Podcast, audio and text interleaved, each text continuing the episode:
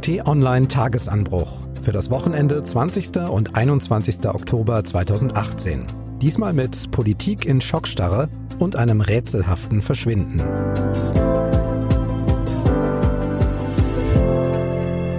Hallo, willkommen im Wochenende. Mein Name ist Marc Krüger und ich begrüße herzlich Florian Harms, T-Online Chefredakteur. Hallo Florian. Hallo und herzlich willkommen. Wir möchten mit Ihnen auf die Woche zurückblicken, Themen diskutieren, die uns beschäftigt haben und wahrscheinlich auch noch künftig beschäftigen werden. Diesmal im Programm ein politisches Erdbeben in Bayern. Die CSU stürzt ab, ihr schlechtestes Ergebnis seit fast 60 Jahren. Die SPD halbiert sich. Das könnte mit Sicherheit ihr schlechtestes Ergebnis in Westdeutschland. Ja, da war wirklich alles drin am vergangenen Sonntag. Extrem lange Gesichter bei der bisher in Bayern fast unangefochtenen CSU, aber auch bei der SPD. Viel Freude dagegen bei den Grünen, bei den Freien Wählern und auch bei der FDP, die es wieder in den Bayerischen Landtag geschafft hat. Die AfD so ein bisschen dazwischen, mit gut 10 Prozent zwar viertstärkste Kraft, aber eventuell hatten sie sich da mehr erhofft.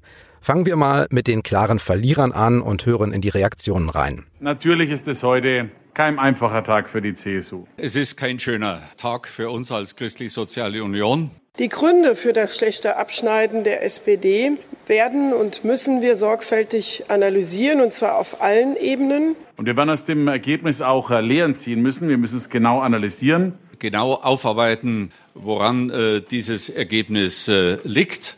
Wir konnten jedenfalls die Wählerinnen und Wähler nicht überzeugen. Und dann auch die nötigen Konsequenzen daraus ziehen. Und das ist bitter. Aber eines steht auch fest. Die CSU ist äh, nicht nur stärkste Partei wieder geworden, sie hat auch den klaren Regierungsauftrag erhalten. Und uns in den nächsten drei, vier Wochen voll auf diese Frage der Regierungsbildung für Bayern, eine stabile Regierung für Bayern konzentrieren. Analysieren, aufarbeiten wollen ja alle, CSU und SPD. Kannst du, Florian, vielleicht ein bisschen dabei helfen? Was ist da passiert in Bayern? Ja, also was wir dort gesehen haben, ist tatsächlich ein Absturz der Parteien, die sich als Volksparteien verstehen, von CSU und SPD. Es gibt sicherlich viele Gründe dafür. Natürlich, da ist zum einen die tatsächlich miserable Performance der Großen Koalition in Berlin, die hier auch auf Bayern abgestrahlt hat. Da sind aber auch ganz spezifische Gründe in Bayern zu suchen. Markus Söder als Ministerpräsident ist in großen Teilen des Landes nicht besonders beliebt und hat auch durch sein Agieren, ja, also er hat erst fast schon populistisch ähm, agiert und dann versucht, noch im letzten Moment die Kurve zu kriegen und sich eher als Landesvater zu inszenieren. Das wirkte nicht authentisch auf viele Menschen. Das hat auch sicherlich nachhaltig gewirkt und wir haben aber auch grundsätzliche Verschiebungen im Land, was die Parteienstruktur anbelangt. All das zusammengenommen hat dann zu diesem tatsächlich brisanten Wahlausgang geführt. Was ich interessant finde, ist, jetzt sprechen alle davon, dass sie analysieren wollen. Im Moment klingt das für mich eher wie Lippenbekenntnisse. Dann fairerweise auch noch der Blick auf die andere Seite. Wahlgewinner sind ganz klar die Grünen. Vergangene Woche hat unsere Politikchefin Tatjana Heid hier im Podcast schon analysiert, dass die Grünen in Bayern mit recht jungem Spitzenpersonal angetreten sind, konsequent auch auf Offenheit gesetzt haben und das Thema Heimat interessanterweise sehr mit Umweltschutz und Erhaltung verbunden haben. Das ist doch ziemlich gut aufgegangen, die Taktik. Das ist sehr gut aufgegangen und die Grünen haben es hier geschafft, Wähler an sich zu binden, die vielleicht vor drei, vier Jahren sich nicht im Traum hätten vorstellen können, dass sie jemals die grüne Partei wählen. Damals sind die Grünen eher noch als Öko-Klientelpartei wahrgenommen worden, so am linken Rand.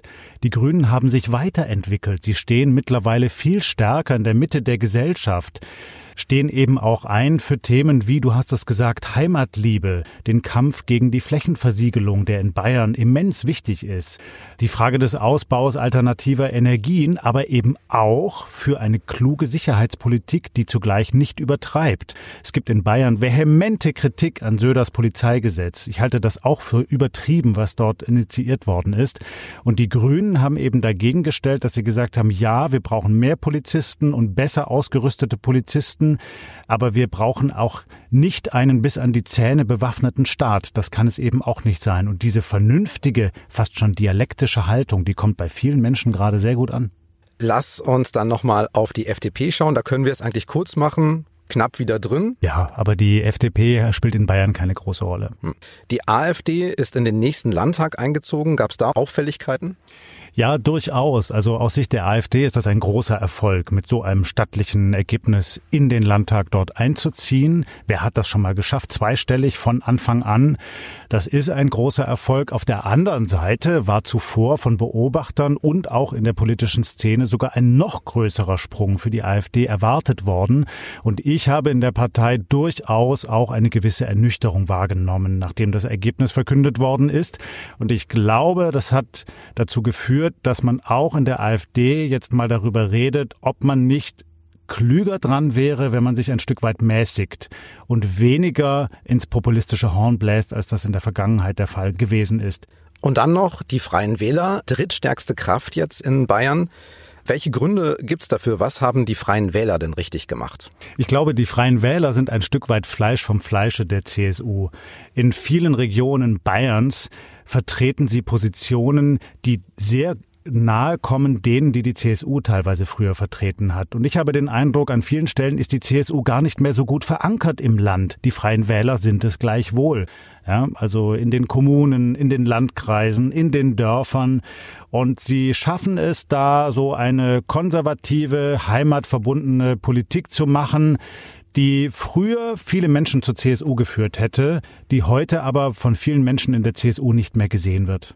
Und dann gehen sie eben zu den Freien Wählern, die sie dann noch als vernünftige, rechte oder rechtsgelagerte ähm, Alternative zur CSU wahrnehmen, wenn sie denn eben von der AfD abgestoßen sind.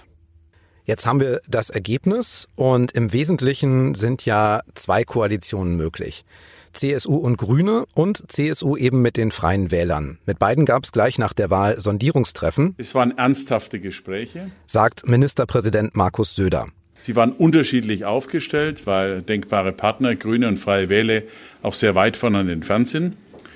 Die Abwägung geht im Endeffekt, wo erfolgsversprechend mehr Gemeinsamen sind, wo mehr die Grundlinien sind für eine gemeinsame Politik und wo wir glauben, dass am Ende die Stabilität überwiegt.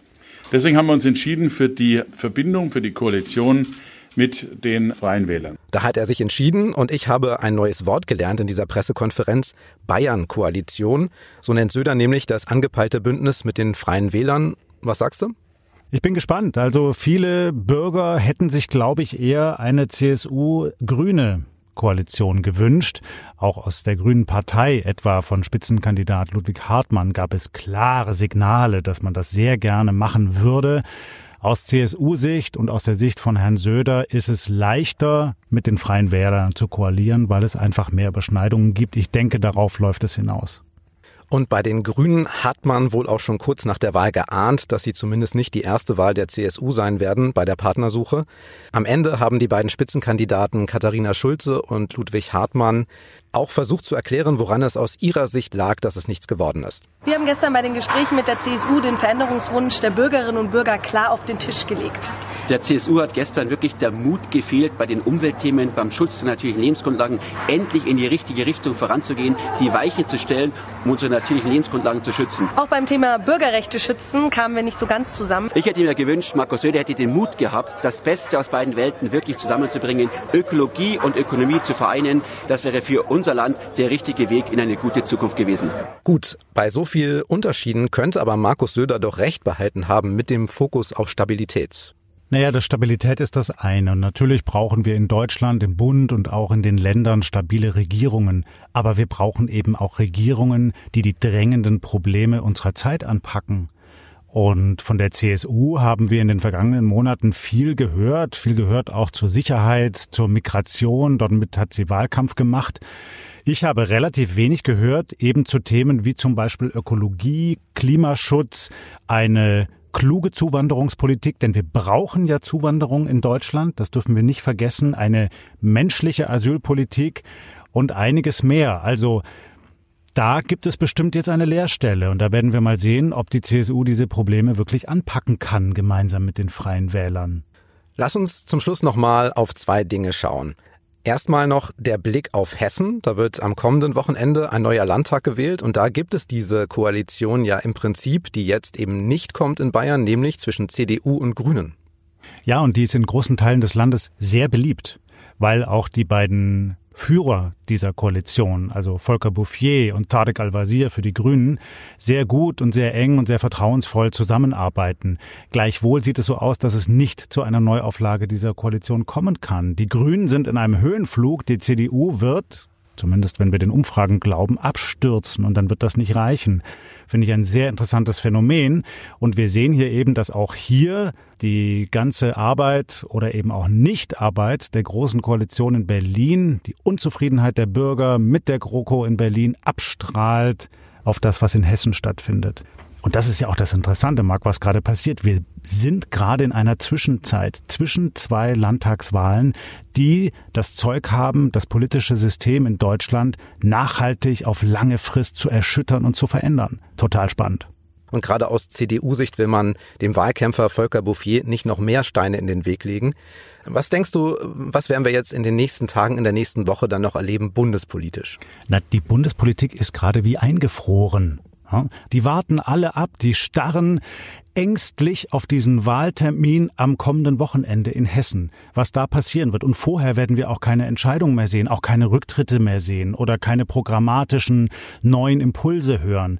Alle warten ab, was jetzt in Hessen passiert. Und wenn es so kommt, wie erwartet, also Absturz von der CDU, Absturz der SPD, ein weiterer Höhenflug für die Grünen und ein Aufschwung für die AfD, dann werden wir sofort am nächsten Tag in Berlin gravierende Schritte sehen. Damit, davon bin ich relativ überzeugt. Es ist nicht klar, dass das dann schon dazu führt, dass die Große Koalition in Berlin auseinanderfliegt. Aber es wird ein großes Rumoren ich rechne auch mit einem Sturm geben, insbesondere in der SPD. Da wird man sich fragen, ob man so noch Wochen weitermachen kann oder ob man sonst eben Gefahr läuft, als Partei aus dem Parteiensystem in Deutschland zu verschwinden.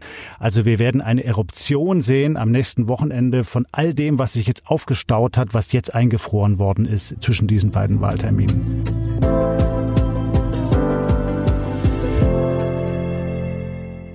Ein Mann, dunkles Sakko, graue Hose, geht über die Straße, über einen Bürgersteig auf eine offene Tür zu. Davor steht ein weiterer Mann, nickt ihm noch kurz zu, dann ist der andere nicht mehr zu sehen, verschwunden in dem Gebäude. Es ist das Konsulat von Saudi-Arabien in Istanbul in der Türkei. Der Mann mit dem Sakko ist der Journalist, Autor und Aktivist Jamal Khashoggi. Saudi-Arabien ist sein Geburtsland und er möchte in dem Konsulat Papiere abholen, weil er heiraten will. Es ist Dienstag, der 2. Oktober, Viertel nach eins am Nachmittag. Und es sind die letzten Bilder von Khashoggi, die von einer Kamera vor dem Eingang aufgenommen werden. In dem Gebäude der offiziellen Vertretung Saudi-Arabiens wird Khashoggi wahrscheinlich getötet, mutmaßlich von einem extra aus Saudi-Arabien eingereisten Kommando. Ja, das klingt wie eine Szene aus einem Krimi oder James Bond-Film, aber die Sache ist echt. Der Journalist ist seit dem 2. Oktober tatsächlich verschwunden. Und erstmal müssen wir klären, Florian, ich habe jetzt Khashoggi gesagt, aber du weißt, wie ist die richtige Aussprache? Eigentlich wäre die arabische Aussprache Jamal Khashoggi.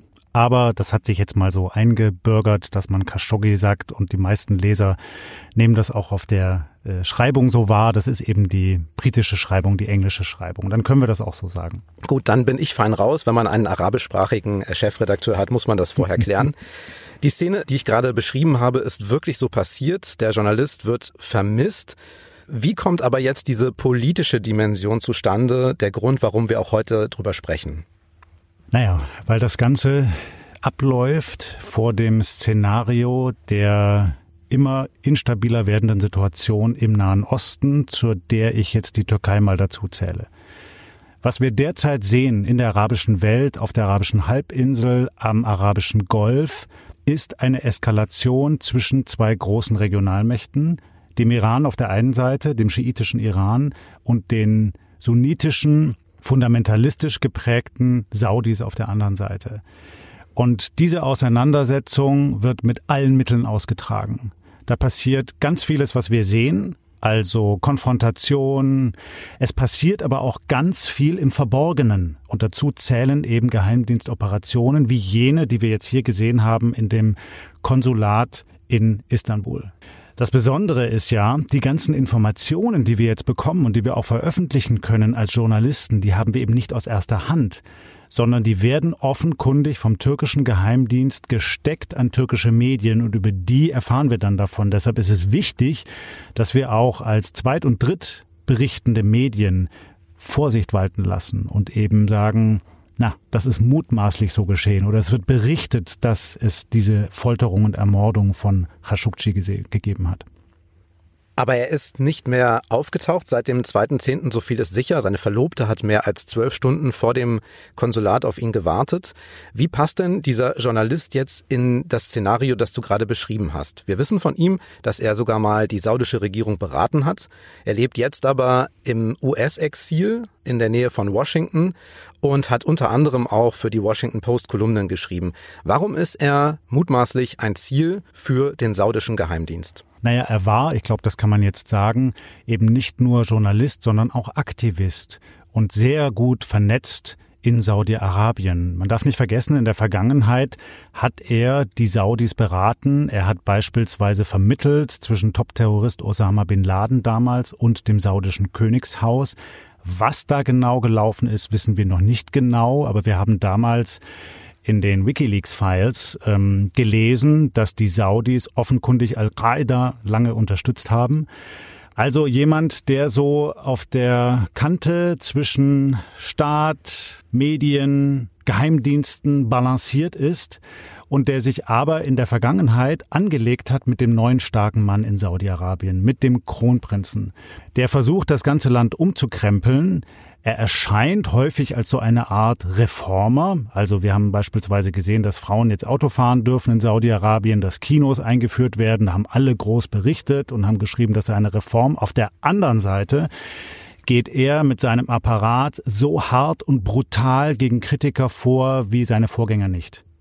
Der saudische Kronprinz Mohammed bin Salman, von dem du sprachst, ist 1985 geboren. Er ist also noch relativ jung und ist ein wichtiger strategischer Partner auch für westliche Demokratien, unter anderem halt auch für Deutschland, aber auch für die USA, weshalb das Thema jetzt auch in die USA zurückspielt. Und da habe ich mal unseren Washington-Korrespondenten Fabian Reinbold gefragt nach der US-Perspektive. Und Fabian sagt, die Sache mit diesem mutmaßlichen Mord an Khashoggi ist für Präsident Trump sehr unangenehm und setzt ihn auch unter großen Druck. Und man merkt es, er windet sich in seinen Äußerungen auch hin und her.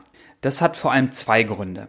Zum einen sieht Trump die Saudis als exzellente Geschäftspartner. Schon als Unternehmer in seinen Trump Towers, in seinen Trump Hotels hat er zahlreiche Deals mit dem Königreich gemacht. Und jetzt betont er eben die Rüstungsgeschäfte zwischen den beiden Staaten, die er auf keinen Fall gefährden will. Zum anderen sind die Saudis wirklich die unverzichtbaren Verbündeten bei seiner Nahostpolitik, vor allem bei der Politik gegenüber dem Iran. Das gilt sowohl strategisch als auch akut, denn jetzt im November wird es da ganz ernst. Wenn die wirklich harten Sanktionen gegen den Iran greifen, etwa gegen den Ölsektor, dann muss Saudi-Arabien das auffangen, muss etwa die Ölpreise stabil halten. Also, ein Bruch mit den Saudis will man jetzt überhaupt nicht riskieren. Das ist das Kalkül im Weißen Haus und ich glaube, dass Trump bei dieser Beweislage schon irgendwie reagieren muss, irgendwas machen muss, aber eine wirkliche Konfrontation, die will er tunlichst vermeiden. Florian, du hast im Tagesanbruch Trump eine Marionette der Scheichs genannt. Magst du erklären, wie du darauf kommst? Ja, das war eine harte Formulierung. Überspitzt, aber ich stehe dazu. Und zwar genau aus den Gründen, die Fabian gerade analysiert und erklärt hat. Donald Trump hat eine strategische Entscheidung getroffen, dass er die Annäherung Barack Obamas an den Iran vor dem Hintergrund des Atomdeals aufkündigt und sich quasi wieder für den Gegner entscheidet des Irans im Nahen Osten, die Saudis, und zwar ganz konkret aus wirtschaftlichen Interessen. Da geht es ihm offenkundig nicht um Stabilität im Nahen Osten oder um Ausgleich, um den Versuch, eine Annäherung herzustellen, sondern es geht ihm konkret darum, America First, dass er seine Agenda, seine Politik von den Saudis profitiert. Und so hat er eben auch schon gleich nach seinem Antritt als Präsident Saudi-Arabien besucht. Da gab es dieses ja, eindrucksvolle Bild von Donald Trump beim Säbeltanz mit einer saudischen Folkloretruppe und hat dort Wirtschaftsverträge eingestielt. Da ging es insbesondere um Waffengeschäfte. Und auf dieser Grundlage müssen wir alles sehen, was jetzt in der Folge passiert. Aber schauen wir nicht nur über den Atlantik, schauen wir auch auf uns. Saudi-Arabien ist auch für Deutschland ein wichtiger Partner im Nahen Osten, auch Stichwort Rüstungsgeschäfte. Auch Deutschland verkauft Rüstungsgüter dorthin. Hast du eine Idee, wie Deutschland sich verhalten sollte? Kann die Bundesregierung etwas tun in diesem Fall? Ja, da gibt es zwei Antworten drauf. Die eine gibt gegenwärtig Bundesaußenminister Heiko Maas. Er sagt, es ist nicht sinnvoll, wenn wir auf maximale Konfrontation gehen, wie es sein Vorgänger Sigmar Gabriel gemacht hat, sondern wir müssen wieder ins Gespräch kommen, wir müssen verhandeln und dann möglicherweise Lösungen finden. Die andere Position ist, dass man sagt, das, was wir dort jetzt sehen, ist absolut inakzeptabel und das muss man klar und deutlich sagen und massiven diplomatischen Druck ausüben. Das ist im Moment auch meine Haltung, meine Meinung. Denn das, was wir da sehen, ist ja nicht nur dieser Fall des offenkundig ermordeten Journalisten. Es ist nicht nur die Eskalation im Verhältnis der Saudis zum Iran, es ist vor allem die größte humanitäre Krise, die wir gerade erleben. Die Saudis bombardieren den Jemen, große Teile des Jemen, in Schutt und Asche. Das betrifft Millionen Menschen dort, dieses Elend, das dort ausgelöst wird durch die zynische saudische Machtpolitik. Und dagegen muss man viel vehementer vorgehen. Und wenn es die Amerikaner eben nicht tun wollen, dann müssen eben wir als Europäer da stärker vorangehen. Und das erwarte ich eigentlich schon auch von der Bundesregierung, sich da viel stärker zu engagieren. Wir haben diese unglaubliche Tragödie in Syrien gesehen. Da hat die Welt viel zu spät eingegriffen. Auch Deutschland hat viel zu spät verstanden, was dort passiert und dass man etwas tun müsste. Und jetzt passiert dasselbe wieder im Jemen. Es ist eine Tragödie.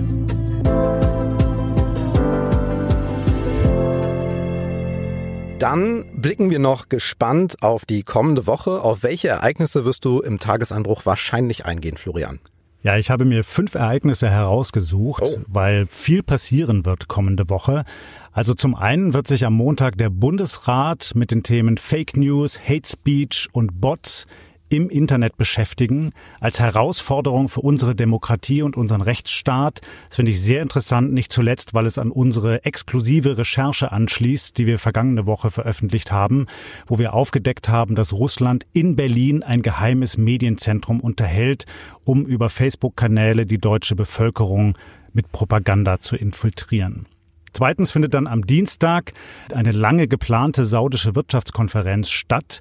Dort wollte eben der Kronprinz, von dem wir gerade gesprochen haben, einen Impuls setzen, um das Land umzubauen von einer Rentenökonomie in eine Dienstleistungsgesellschaft. Dafür braucht er Investitionen aus aller Welt, auch aus Deutschland.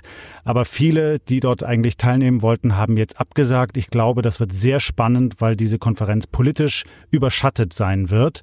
Außerdem wird Kanzlerin Merkel am Dienstagabend in den Landtagswahlkampf in Hessen eingreifen und das ist natürlich hochspannend zu sehen, wie sie sich dort verhält. Also versucht sie sich das wirklich zu ihrer eigenen Sache zu machen oder wahrt sie Distanz zum Spitzenkandidaten der CDU, Volker Bouffier?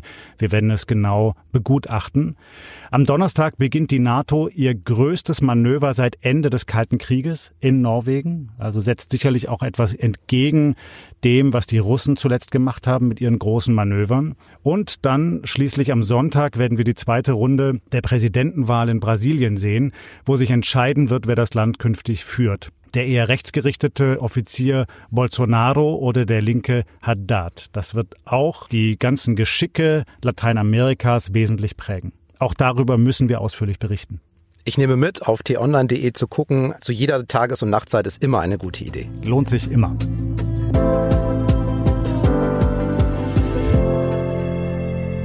Gut, dann vielen Dank Florian und ein großer Dank auch an Sie fürs Zuhören. Wenn es Ihnen gefallen hat, lassen Sie uns doch gern eine Bewertung da. Zum Beispiel bei iTunes oder im Amazon Skill Store. Da kann man unter anderem fünf Sterne vergeben und damit auch anderen helfen, unseren Podcast zu finden. Ansonsten abonnieren Sie gern den Tagesanbruch als Podcast. Immer morgens um kurz nach 6 Uhr ist für Sie alles fertig zum Start in den Tag. Und der Newsletter von Florian Harms sei Ihnen auch herzlich empfohlen. Einfach auf t-online.de die E-Mail-Adresse eintragen. Alles natürlich kostenlos. Das war's für heute. Wir sagen Tschüss, bis zum nächsten Mal. Tschüss und bleiben Sie uns gewogen.